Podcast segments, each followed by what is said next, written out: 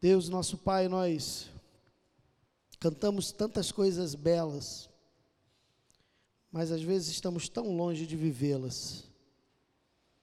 Tem misericórdia de nós se, em muitas vezes, as nossas palavras não coadunam com as nossas atitudes. Que esta santidade expressa através das canções que vêm do Senhor possam gerar um temor e um tremor em cada um de nós. Que o cheiro de morte passe pelas nossas narinas a todo tempo. E que dispostos, ó Deus, a abandonar o nosso próprio eu, vivamos para a glória do teu nome, desfrutando, ó Deus, da santidade que vem do Senhor. Que os prazeres dessa vida não sejam para nós nenhum tipo de iguaria, de agrado ou de prazer mas que as coisas dessa vida apenas redundem para que vejamos o quanto precisamos nos afastar delas, para de fato vivermos uma vida que agrade ao Senhor. Que, ó Deus, possamos ser santo como o Senhor é santo, sendo teus imitadores como filhos amados. E que nesta hora, ó Deus, ao refletir nas santas letras, o convite da tua palavra seja vivido a partir de agora por cada um de nós. Que possamos ser templos, que possamos ser igreja, que vai além dos templos, que saiam das paredes de alvenarias de um prédio estruturado para viverem a santidade do ser igreja numa sociedade ímpia e corrupta, como disse o próprio profeta Isaías um povo de impuros lábios, mas que vivamos, Senhor, em santidade, para a glória do Teu nome. Em Cristo nós oramos. Amém. Atos dos Apóstolos, capítulo 28, a partir do verso 16. Nós encerraremos hoje aquilo que temos chamado de ser igreja além dos templos. Refletimos sobre diversas e diversas pregações, tanto pela parte da manhã quanto à noite, acerca do livro dos Atos dos Apóstolos.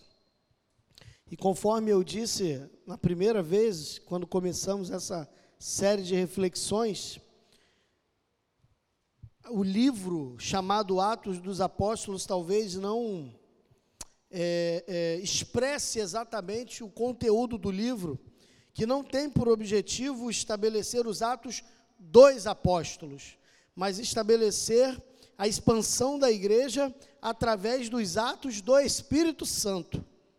O Espírito Santo moveu os apóstolos a um trabalho de expansão do evangelho. O livro de Atos, ele começa mais ou menos a ser escrito logo depois da assunção de Cristo ali, 40, 50 dias após a assunção de nosso Senhor, ou seja, por volta do ano 33, e ele se finda ali mais ou menos por volta do ano 60, 62. Ele tem um intercurso ali de quase 30 anos, o livro de Atos, contando os primeiros passos da agora igreja nascente, que nasce com a descida do Espírito Santo em Pentecostes, aproximadamente 120 homens são batizados, cheios, repletos, conversos ao Senhor através do Santo Espírito que é outorgado aos homens, cumprindo a profecia do profeta Joel que derramaria do Espírito do Senhor sobre toda a carne. Aquela profecia ela se cumpre, a igreja é inaugurada e a partir daquele momento, os atos dos apóstolos são na verdade os atos que o Espírito Santo conduz os apóstolos a realizarem e a fazerem. E nós vamos ver nessa descortinar da igreja que nós chamamos de primitiva, não no sentido é, depreciativo, mas no sentido de primária, de primeira, igreja nascente ali, nós vamos ver que nesse decurso desses anos a igreja vai experimentar um grande e avassalador crescimento um grande avivamento é produzido não só em Jerusalém, mas nos quatro cantos do império romano. A igreja vai se expandindo, a perseguição vai tomando forma, a perseguição ainda velada do império, mas uma perseguição mais aguda, especialmente por parte é, é, dos próprios judeus, que matam inclusive alguns dos apóstolos, que perseguem a igreja de Jesus, provocando a diáspora, provocando com que a igreja se espalhe e não fique mais concentrada apenas em Jerusalém, mas ela então parta para o mundo conhecido. Não com viagens missionárias ou estabelecimentos missionários convencionais, como conhecemos hoje, nem mesmo com Paulo, mas a igreja já se amplia antes mesmo das viagens do apóstolo Paulo, a um ponto de quando ele chega em algumas cidades já haviam igrejas estabelecidas, porque aqueles que fugiram da perseguição de Jerusalém iam com a sua fé e com a sua fé estabeleciam o evangelho naquela localidade e ele prosperava. Assim é a igreja. Depois de capítulo 13, mais ou menos, de Atos, no capítulo 9, nós vamos ver a conversão do apóstolo Paulo, que é ali preparado pelo Espírito Santo para então se tornar o Paulo apóstolo de Cristo, aquele que deu a vida por amor à causa do Evangelho e que, sem sombra de dúvida, é o maior apologista, evangelista e missionário da história do cristianismo. É em Paulo que nós vamos ver de maneira sistematizada a expansão do evangelho e o estabelecimento de diversas igrejas em diversas regiões, em diversos países. E a perseguição se intensifica. E lá no capítulo 20, mais ou menos, nós vamos ver que Paulo começa a intentar no seu coração regressar a Jerusalém, mas há uma certa oposição dos cristãos para que ele regresse, porque eles sabiam que Paulo seria preso em Jerusalém e talvez morto. Paulo também sabia disso. Mas a convicção de Paulo era que ele tinha que ir a Jerusalém. Porque era em Jerusalém que ele queria, de fato, ser preso. Entendendo o chamado de Deus à prisão para que em prisão ele pudesse galgar de prisão em prisão o seu objetivo final, que era levar o evangelho a Roma, especialmente ao imperador romano. E ele concluiu sua missão no capítulo 28, verso 16, que começa assim. Quando chegamos Romano, Romano, Atos dos Apóstolos 28, 16. 28. 28, 16. Falei tanto que confundiu, né? Quando chegamos a Roma, o centurião entregou os prisioneiros ao general do exército, mas permitiu-se que Paulo morasse à parte sob a guarda de um soldado. Passados três dias, ele convocou os principais dentre os judeus. Reunindo-se eles, disse-lhes: Irmãos, nada fiz contra o povo ou contra os costumes dos pais.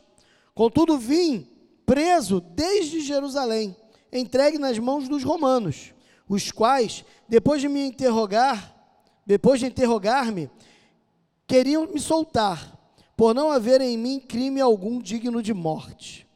Mas quando os judeus opuseram-se a isso, vi-me obrigado a apelar para César embora minha nação não tenha nada de que me acusar. Por essa razão vos convidei para vos ver e falar, pois estou preso com esta corrente por causa da esperança de Israel. Mas eles, se disse, mas eles lhes disseram: Não recebemos cartas da Judéia a teu respeito, nem veio aqui algum irmão que relatasse ou dissesse algo, algum mal contra ti. No entanto, gostaríamos de ouvir de ti o que pensas porque sabemos que por toda parte fala-se contra essa seita. Tendo ele marcado um dia, muitos foram encontrar-se com ele em sua casa, desde a manhã até a noite. Paulo lhes explicava com bom testemunho o reino de Deus e procurava convencê-los acerca de Jesus, tanto pela lei de Moisés como pelos profetas. Uns criam nas suas palavras, mas outros a rejeitavam. Havendo divergência entre eles, retiraram-se, depois que Paulo falou estas palavras. Bem falou o Espírito Santo aos vossos pais pelo profeta Isaías, dizendo: Vai a este povo e diz: Ouvindo ouvireis, e de maneira nenhuma entendereis. E vendo vereis, e de maneira nenhuma percebereis. Porque o coração desse povo se endureceu e com os ouvidos ouviram sem dar atenção, e fecharam os olhos para que não vejam com os olhos, nem ouçam com os ouvidos, nem entendam com o coração, nem se convertam e eu os cure. Estais cientes então de que esta salvação de Deus é enviada aos gentios, e eles ouvirão. E depois de dizer isso, os judeus partiram, tendo entregue, tendo entre si grande discórdia. Paulo morou durante dois anos inteiros na casa que havia alugado e, havia, e, havia, e recebia todos que o visitavam, pregando o reino de Deus e ensinando as coisas concernentes ao Senhor Jesus Cristo, com toda a liberdade, sem impedimento algum. Que o Senhor nos conduza na reflexão da Sua santa palavra. Paulo concluiu seu intento, chegou a Roma. Nós começamos a jornada em Atos capítulo 1. E nós dizemos, falamos que o objetivo disso era nós entendermos o que é ser igreja além dos templos. E no decurso desses meses que estudamos o livro de Atos, eu não sei se você conseguiu entender o que é ser igreja além dos templos. Mas se você puxar na sua memória, se você trazer ao seu coração de volta, claro que não todas as pregações que fiz, porque eu mesmo não conseguiria fazê-lo, que dirá você, mas se você puxar na memória, você vai ver, por exemplo, que não haviam templos estabelecidos. Quando você vê lá nos primeiros capítulos do livro de Atos, a palavra templo do Senhor, ou os apóstolos, ou alguém da igreja no templo, não está se referindo à igreja cristã, ele está se referindo ao templo dos judeus, lá em Jerusalém. Ele não está se referindo à igreja cristã. Não haviam templos naquele lugar. O Paulo, o Pedro e tantos outros apóstolos, eles não se fixavam num lugar como templo para poder explanar o evangelho a partir do templo, como hoje nós fazemos. Nós nos centramos num templo e, para expormos a palavra, nós convidamos as pessoas de fora do templo para virem ao templo, para vindo ao templo ouçam a palavra. Mas não é isso que a Bíblia nos ensina e nos fala que a igreja procedia.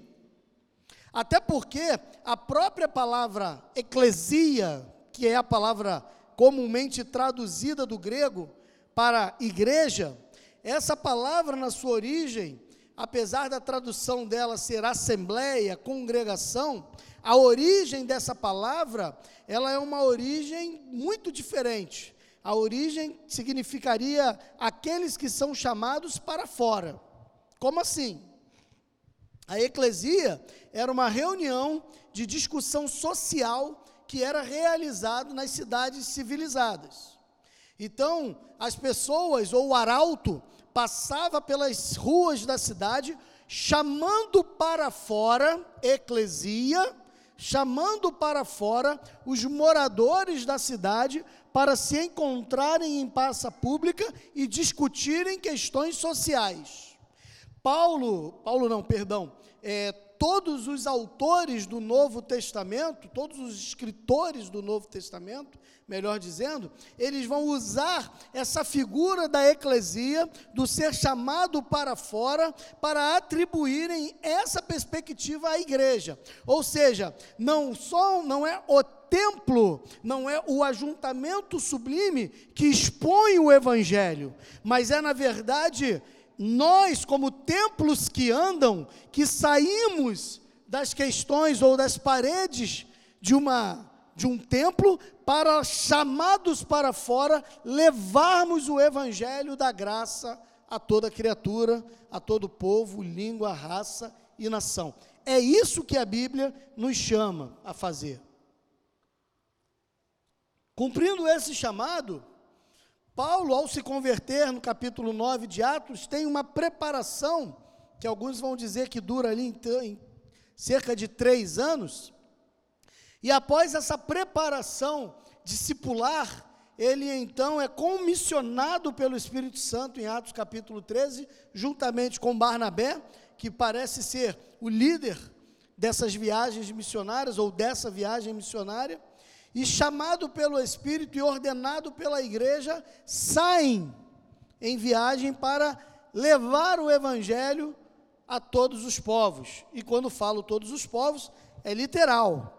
Eles vão de cidade em cidade, nação em nação, reino em reino, para pregarem o evangelho da graça do Senhor.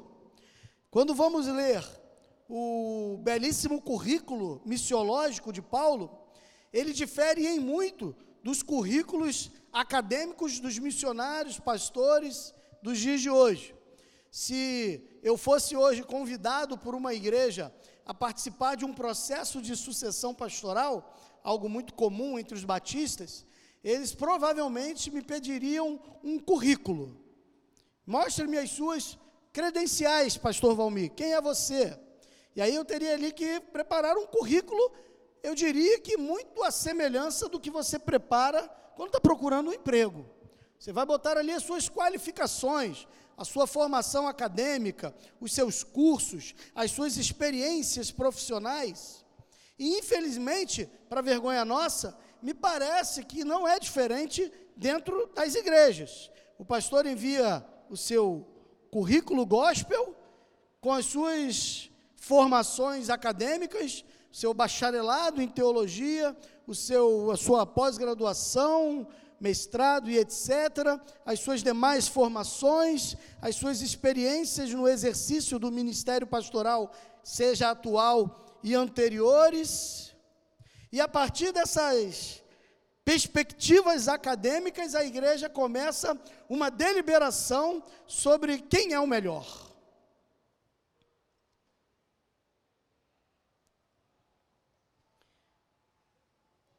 Quando nós vamos ver o currículo de Paulo, que ele apresenta a algumas igrejas, como a igreja da Galácia e a igreja de Corinto, ele vai dizer que passou por dois naufrágios, passou por duas, duas, dois açoitamentos de chicote, foi apedrejado, entre muitas e muitas outras coisas. O currículo exemplar de Paulo não era como o meu, não era como os dos pastores de hoje. Nós estamos apresentando às igrejas pastores curriculares mas que ainda não aprenderam a sangrar. O texto fala que quando Paulo chegou, ele chegou preso em Roma. Desde o início da sua viagem missionária, Paulo queria ir a Roma. Quando nós vamos ler a carta que ele escreve, inclusive à igreja de Roma, ou seja, a igreja já estava estabelecida antes dele ir lá, não foi ele, Paulo, que a estabeleceu. Ele mesmo vai dizer que algumas vezes ele intentou no seu coração estar com os irmãos de Roma, mas sempre por um motivo ou outro lhe era impedido. Ele não conseguia. E ele não conseguia pelas vias que nós consideramos naturais, pegar um navio e ir para Roma. Pegar um avião e ir para Roma. Ele não conseguia. Então, me parece que ele guiado, direcionado, comissionado pelo Espírito Santo, ele intenta ir para Jerusalém com um objetivo: ser preso. Porque é muito óbvio para quem lê as, a, a, o, o livro de Atos, a partir do momento da sua prisão, especialmente, que em determinados momentos é claríssimo que as autoridades queriam libertá-lo, como o caso de Fausto, Fausto não, Félix. intentou liberá-lo, mas quando, quando Paulo percebia que ia ser liberto, ele, eu apelo para César. E como cidadão romano, quando isso era lei romana, tá? Quando alguém apelava para César sendo cidadão romano, o processo parava imediatamente e ele deveria ser conduzido à corte imperial. Então é como se Paulo falasse, não, não, não posso ser solto não, o que, que eu faço agora? Eu apelo para César. Cara, tu ia ser solto. Não, não, não. Eu apelo para César. Como que dizendo, não me soltem. Eu não quero, eu não posso ser solto. O meu objetivo é ir para lá. O preço a ser pago em Roma. Nós começamos uma jornada lá atrás em Atos, com um objetivo final de chegarmos ao entendimento do que é ser igreja além dos templos. Paulo começa a sua jornada apostólica conhecendo o motivo final dessa jornada, que era apresentar o Evangelho da Graça em Roma, especialmente ao imperador romano. Qual é o seu objetivo como cristão? Qual é a meta final da sua carreira cristã, que foi iniciada não sei quando?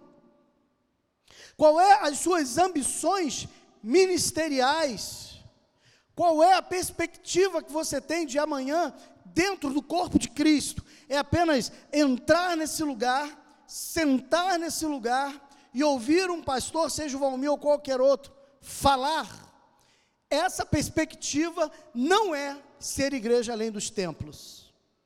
Essa perspectiva não é ser igreja cristã.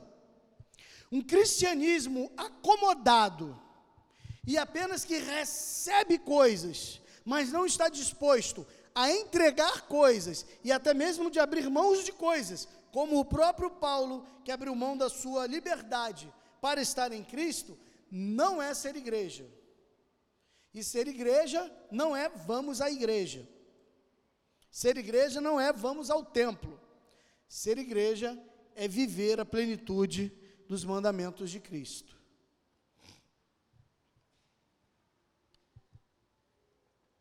Foi permitido a Paulo ficar numa prisão domiciliar. Diferente da prisão domiciliar de hoje, aonde a gente vê, pelo menos no Brasil, né, que o cara tem uma mansão, ele, ele fica preso numa mansão com um montão de quarto, piscina, churrasqueira, né? E a prisão ali vira muito mais um spa de lazer do que uma prisão. Paulo tinha que pagar do seu próprio bolso a sua prisão. Né? A palavra de Deus diz que ele alugou a casa lá para isso. Mas o interessante é que depois de chegado três dias, ele vai até aos. Olha lá o verso 17. Ele convocou os principais dentre os judeus. Reunindo-se eles, disseram-lhes: Irmãos, nada fiz contra o povo ou contra os costumes dos pais. Paulo começa dizendo que não feriu em nada a crença judaica ele não feriu em nada aquilo que era o costume dos pais. Na verdade, o que Paulo queria fazer era mostrar aos judeus que a promessa de Deus estava se cumprindo perante eles e eles não conseguiam enxergar essa promessa, como não conseguem até hoje. Paulo não queria, assim como Jesus, destruir o judaísmo. Não. Pelo contrário, ele queria, quando nós lemos Romanos, Romanos dá, chega a dar uma tristeza, especialmente a partir do capítulo 8, 9, melhor dizendo. Quando ele vai falar ali da tristeza que ele tem pelos seus patrícios, a tristeza que ele tem de ver que os seus irmãos judeus são aqueles que receberam a promessa, são aqueles que viveram da promessa, são aqueles que criaram uma expectativa na promessa, viviam a esperança da promessa, mas quando a promessa se cumpriu, eles não foram capazes de enxergar esse cumprimento. Tem muito crente que está esperando promessas que Deus não fez. Aqueles judeus não conseguiram enxergar a promessa se cumprindo em Cristo, porque na perspectiva judaica, o Messias era um libertador político. Era um libertador político. Ele viria para libertar o povo da opressão romana e estabelecer Israel como cabeça das nações, aonde Jerusalém seria a grande capital mundial e todo o mundo subserviente a ela. Essa era a perspectiva judaica do primeiro século. O Judas, os cariotes, o traidor, quando a gente estuda profundamente a palavra, nos parece que queria caminhar nessa direção. Parece-me que Judas, ele vive essa ansiedade de um reino político, mundano.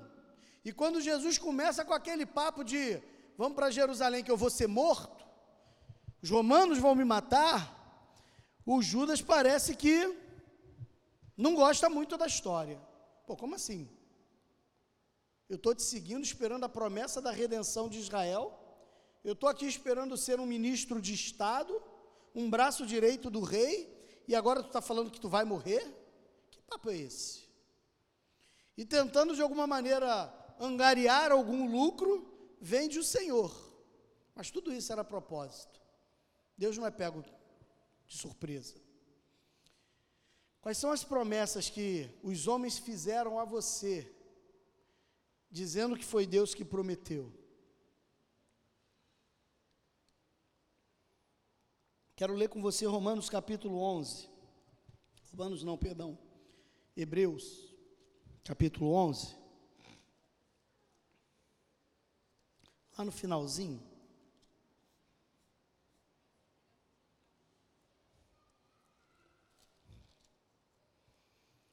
Diz assim, lá a partir do verso 32.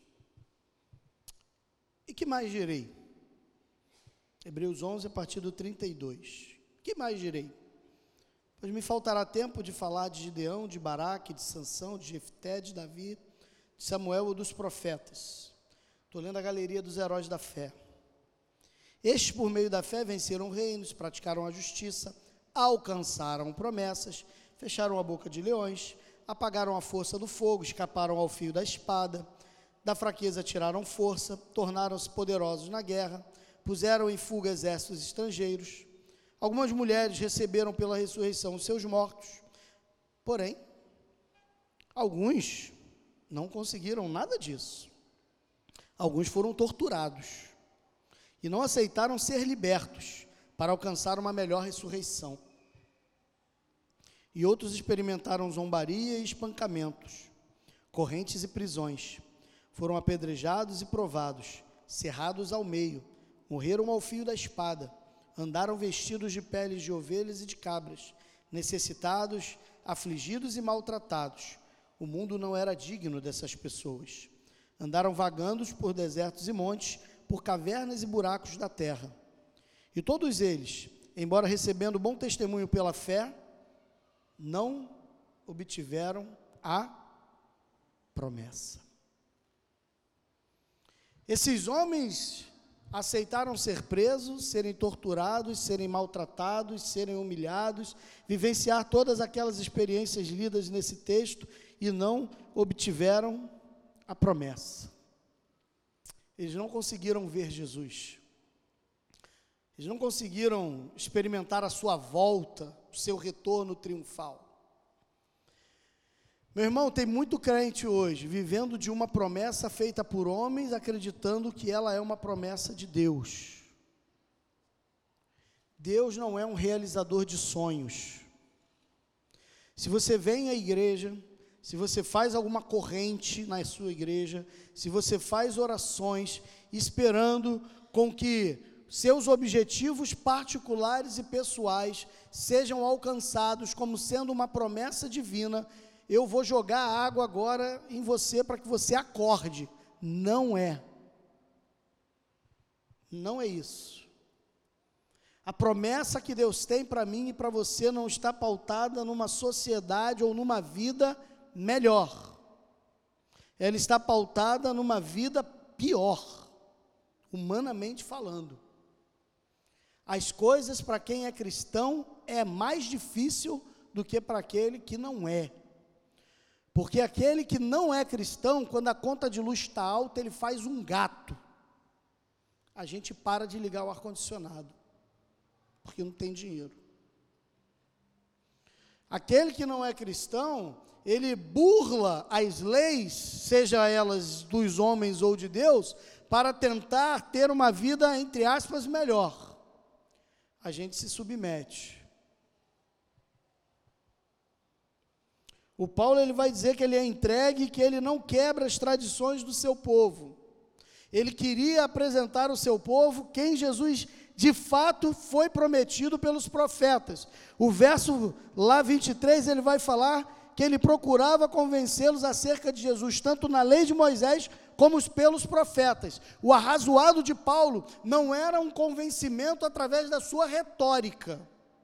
O convencimento de Paulo era através daquilo que eles criam, a palavra de Deus. Hoje a gente evangeliza fazendo promessa que não pode cumprir. O cara está com crise no casamento, a gente fala, vamos à igreja que tudo vai mudar. Não vai. Não vai mudar o seu casamento porque você vem à igreja. Não vai ser curado porque você vem à igreja. Não vai resolver os seus problemas de trabalho porque você vem à igreja. Não vai. Se a sua perspectiva é essa, você está no lugar errado. Não é essa promessa dada pelo Senhor nas Escrituras.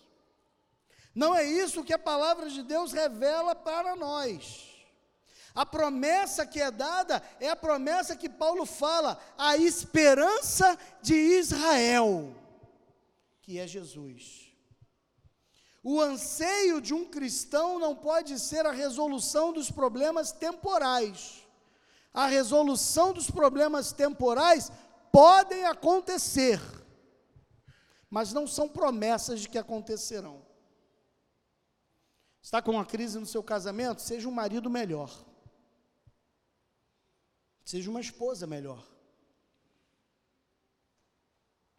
Você está tendo problema com seu filho? Converse mais com ele.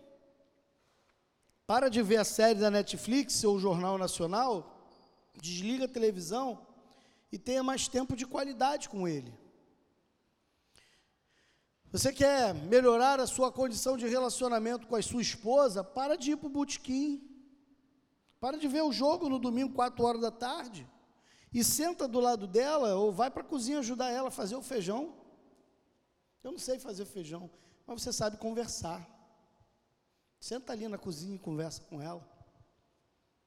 A gente quer uma solução mágica para problemas simples. Malminho, meu problema não é simples. É, talvez agora não seja mais. Mas quando começou o problema, ele era. Mas você não deu atenção.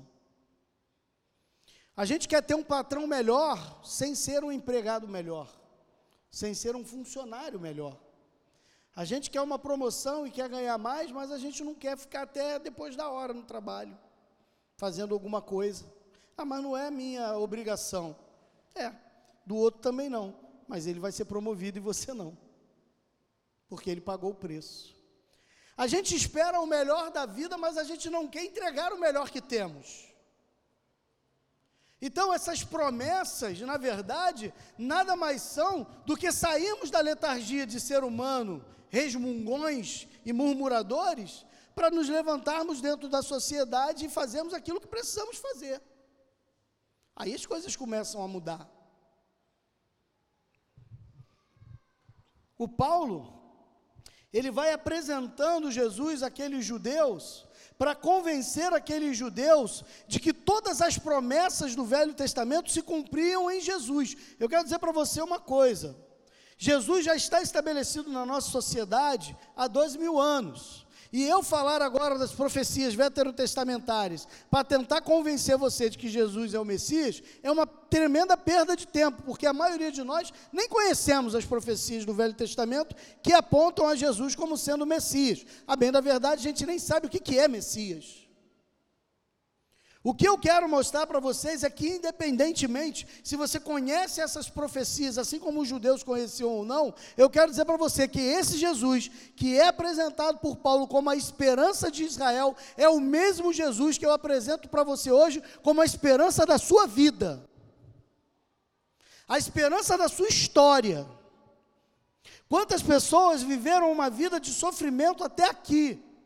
E algumas nunca enfrentaram uma dor e um sofrimento. Mas ambos morrendo sem Cristo vão para o mesmo inferno. Aquele que sofreu desde pequeno, porque o pai espancava, porque a mãe era alcoólatra. Aquele que foi bem nascido, sempre estudou em boas escolas, se vestia com a roupinha da moda.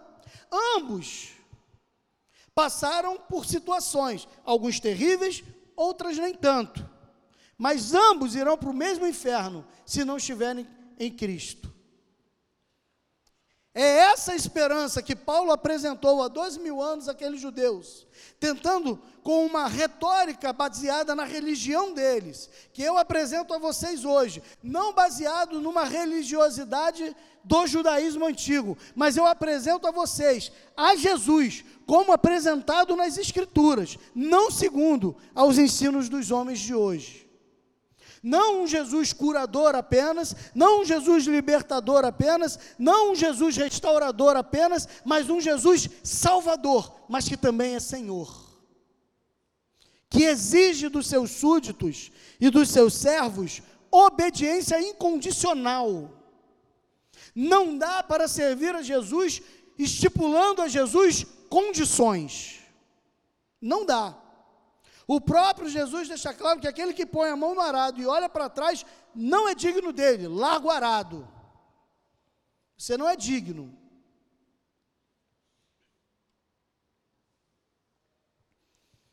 Quando a gente vai ver aqueles filmes da Marvel, um dos filmes, um dos super-heróis que fez parte da minha história, né, quando criança, que eu gostava muito, era o Thor, né, da, da, da mitologia nórdica, o deus do trovão.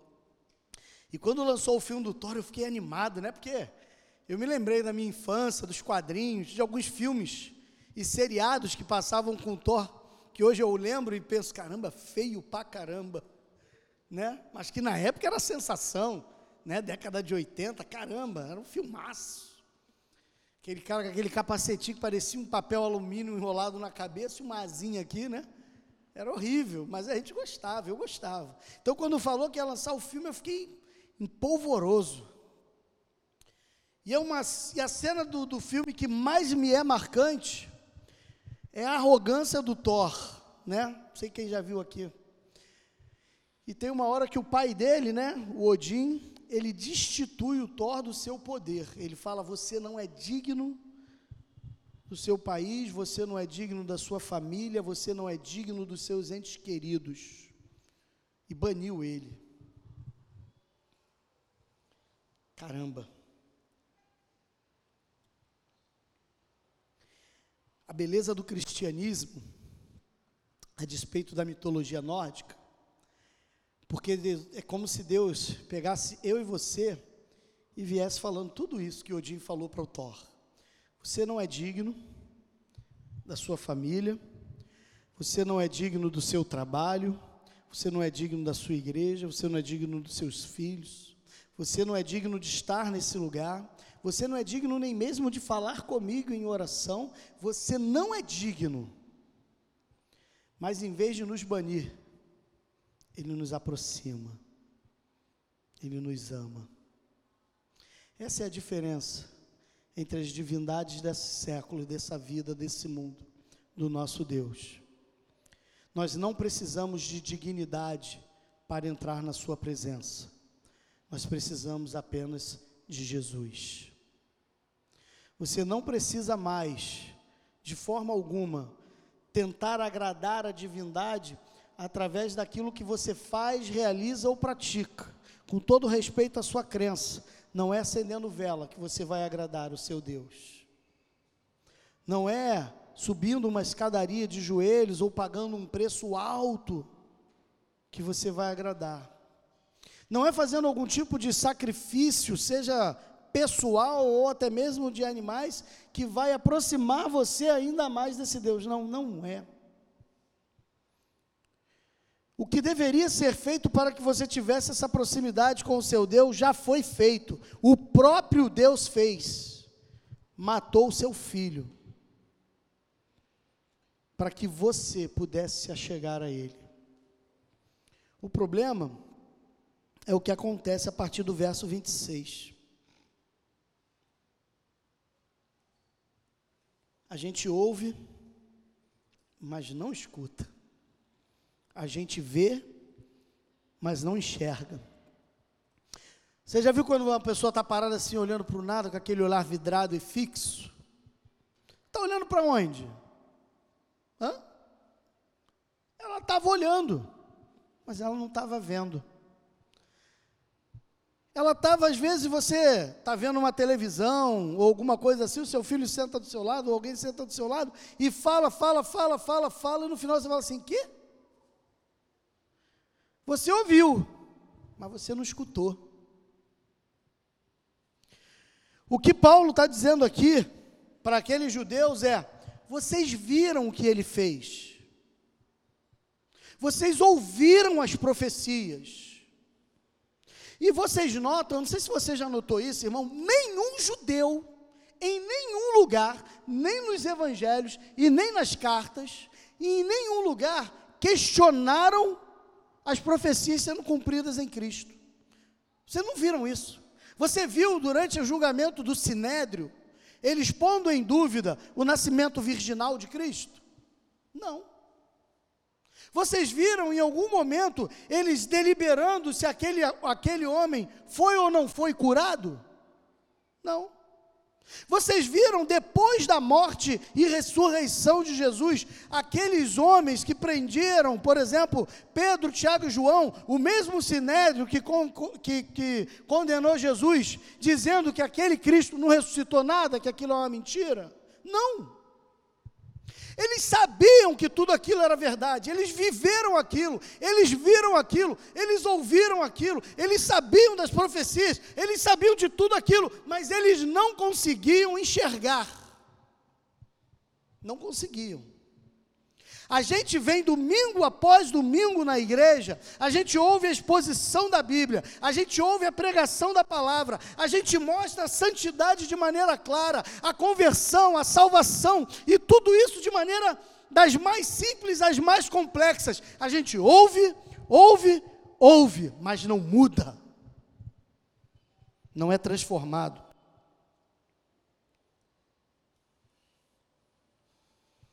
Paulo fala no verso 28 assim: Estais cientes então de que esta salvação de Deus é enviada aos gentios e eles a ouvirão. Sabe o que, que ele está falando aqui? O Paulo fala assim: olha, a oportunidade da exposição bíblica foi dado primeiro a vocês, judeus. O próprio Paulo diz que todas as vezes que ele chegava numa cidade para pregar o evangelho, antes de qualquer lugar, ele ia onde? A sinagoga ele ia primeiro pegar aos seus patrícios. É como nós, quando nos convertemos, a primeira pessoa que a gente prega, quem é? A família. Não, a minha não foi, não. Que pena. Porque eu preguei para aqueles que eu mais amei primeiro, que eu mais amo primeiro. Os meus. Meu pai, minha mãe, meu irmão, meus amigos. E a gente explana, e a gente fala, e a gente prega, mas eles às vezes não se convertem, não se rendem. Como seu pastor, às vezes prega, fala, ensina, instrui, mostra, revela, mas a gente não muda. A gente continua caminhando da mesma coisa, fazendo as mesmas coisas, vivendo a mesma vida, tendo as mesmas atitudes, sem uma transformação, porque não há conversão, há condicionamento religioso.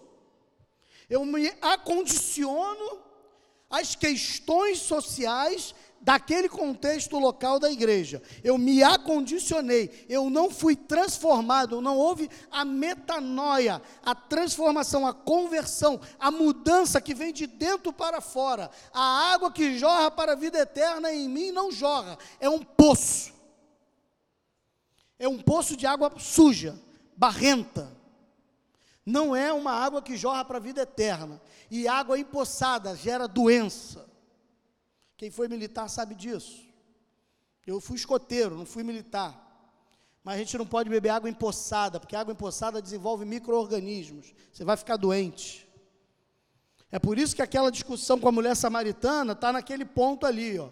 Porque ela fala, ah, mas o poço é fundo. Ah, você não tem para tirar água do poço, do poço. Jesus falando de uma fonte e ela falando de poço. Jesus querendo dar vida para ela e ela falando de água suja.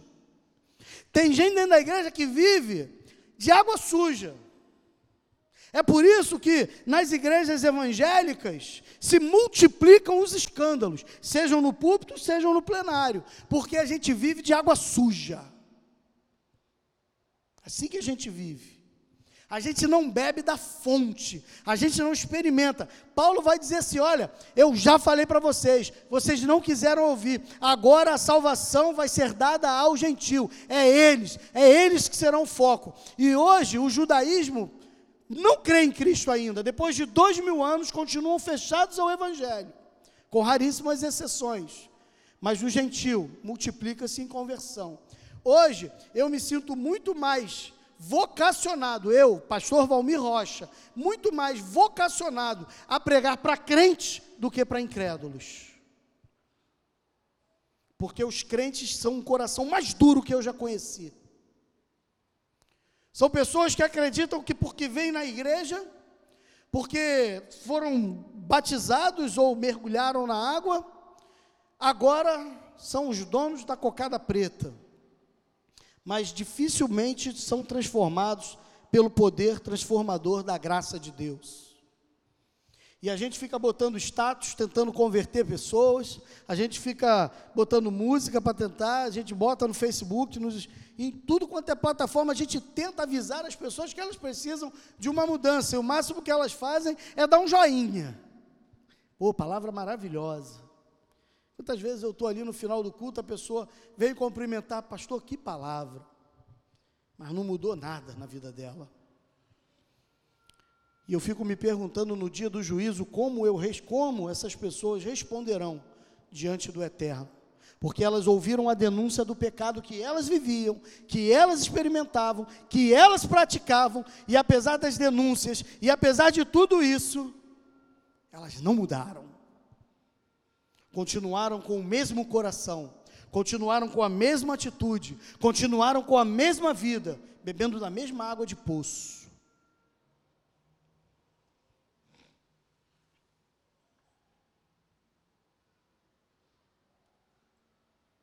Há um consenso entre todos os teólogos e historiadores bíblicos de que o verso 31, que é o último verso do livro de Atos é inacabado.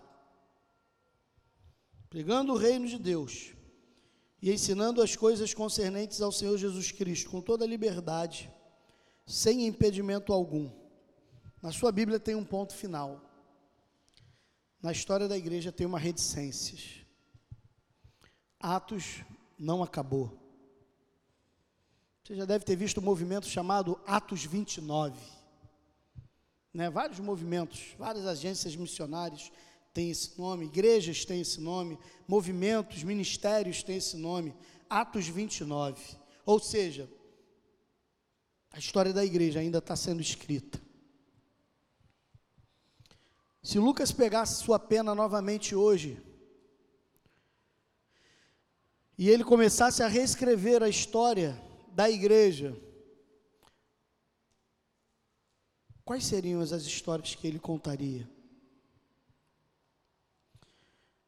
Seria a história de uma igreja que apostatou da fé bíblica? Uma igreja que preferiu crer em promessas e vanglórias humanas a crer nas promessas eternas? O que, que ele escreveria? Que a ética e a moral da igreja é muito semelhante à ética e à moral desse mundo, que na igreja as pessoas se divorciam pelos mesmos motivos que lá fora se divorciam, que os sentimentos dos nossos corações são os mesmos sentimentos do coração daquele que está lá fora, pegou o bandido, mata mesmo, é menos um. Será que os nossos sentimentos e paixões são os mesmos? O que, que Lucas escreveria? Será que Paulo sairia, como a igreja hoje sai, para pregar o evangelho para os não crentes? Ou será que o Lucas ele sairia ou Paulo sairia para entrar não mais nas sinagogas, mas nas igrejas cristãs, para pregar o evangelho aos crentes. Quem é você como cristão? É um templo ou é alguém que foi chamado para viver o Cristo fora do templo? Se você continua acreditando que naquele dia haverá justificação para você, porque você vinha à igreja aos domingos e guardava um código ético e moral no seu trabalho, escola ou, faculdade, e por isso você está salvo, você não entendeu o que é o Evangelho, e naquele dia você não terá tempo mais para entender. Que Deus tenha misericórdia de nós. Feche seus olhos e vamos orar ao Senhor.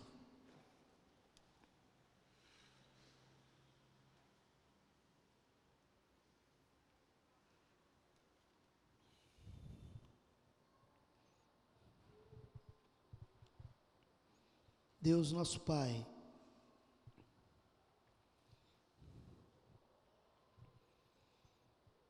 às vezes as palavras parecem que somem dos nossos lábios.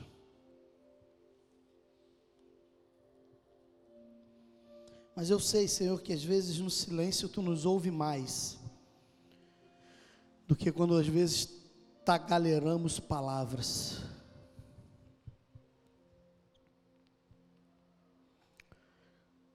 Senhor, que igreja somos?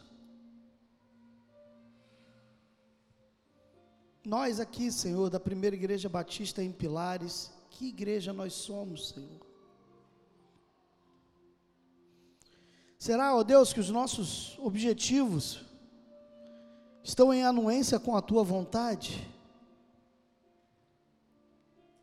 Será, ó Deus, que tudo aquilo que temos feito, falado, ensinado, é o teu querer?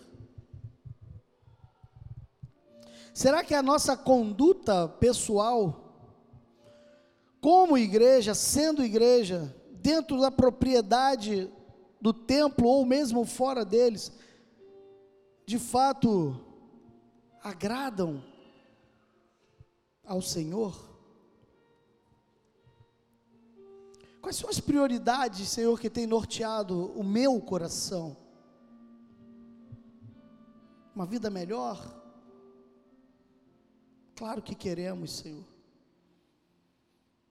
Mas que nós entendamos, ó Deus, que a abundância de plenitude de vida vem em reconhecermos a Ti como o único Deus verdadeiro e a Jesus Cristo a quem enviaste. Ó Pai, que as mais coisas da vida sejam para nós refúgio. Que elas não sejam valorizadas da maneira que temos valorizado. Que busquemos em primeiro lugar o Teu reino, a Tua justiça e que as coisas que tu quiseres acrescentar sejam apenas bônus, mas que os nossos corações estejam presos ao Senhor. Traz-nos de volta, Senhor, nós cristãos, ainda que nominais. Assim, ó Deus, como tu escreveste para a igreja em Éfeso, lembra-te de onde caíste, volta ao primeiro amor. Traz de volta, Senhor, a essência. Arde, ó Deus, no nosso coração, queima dentro de nós, Senhor. E assim como o fogo, ó Deus, que purifica o ouro, separando aquele metal precioso da escória, queima em nós, Senhor. Queima em nós de uma maneira tão intensa que seja pronto, Senhor, para separar aquilo que está em nós que não é teu. Como dito pelo Davi, vê se há em mim, vê se há em nós, vê se há nesta casa de oração caminhos errados, caminhos malévolos, e leva-nos, Senhor, ao caminho eterno. o caminho da tua vontade.